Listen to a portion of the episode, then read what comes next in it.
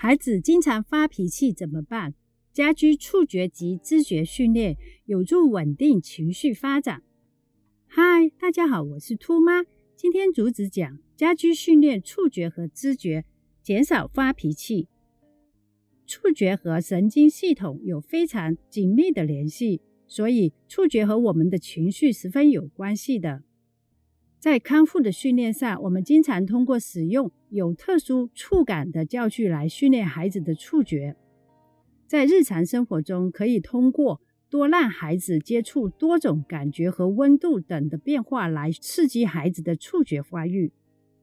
借鉴兔妈当年做法，触觉训练：玩弄沙沙、泥胶、米、水、凉的汤，感受冰块。温水练习等等，感觉粗糙、油腻、柔软质地东西，用软刷刷孩童手臂以刺激触觉的敏感度。首先是家长帮助用毛刷刷孩童身体，然后再让孩童学习自己刷，这需要一定的时间练习。家长不可急，因有可能有些孩童敏感低，有些则高敏感，在不确定性时。兔妈就全身刷，然后局部刷。知觉训练，知觉是整体觉。运送乒乓球到彼岸，盘子内放乒乓球，先掌握双手托盘，然后能力到再训练走几步，最后到彼岸。有时训练孩子拿着盘子都费上一段时日，家长不可急躁。进阶训练，最后换成乒乓球板，运送乒乓球到彼岸。期间训练乒乓球不要掉下来。感知觉、触觉，一星期两到三次，按压下手臂关节及小腿关节。大沙包压身，或者训练仰角球时，家长故意挤压孩童的身体，以达到刺激关节、肌肉及筋腱的反应。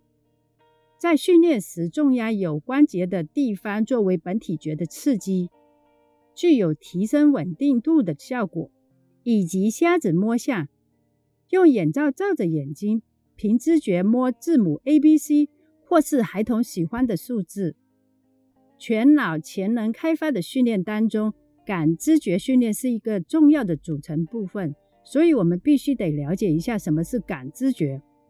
感知觉是人体。对当前作用于感觉器官的客观事物的反应，包括视觉、听觉、嗅觉、味觉、触觉所获得的客观事物形状与色彩、声音、气味、味道等。视觉训练：丢接皮球、拍打皮球，训练眼球追视。听觉训练：将发声的玩具收起来。让孩童寻找提升听觉区的能力。视觉加听觉，捞鱼道具随音乐比赛捞钓鱼，合并听视觉训练。嗅觉训练，榴莲、芒果、香蕉、水果等给嗅气味训练。味觉训练，苦瓜味、番茄味。醋酸甜味等给予尝试。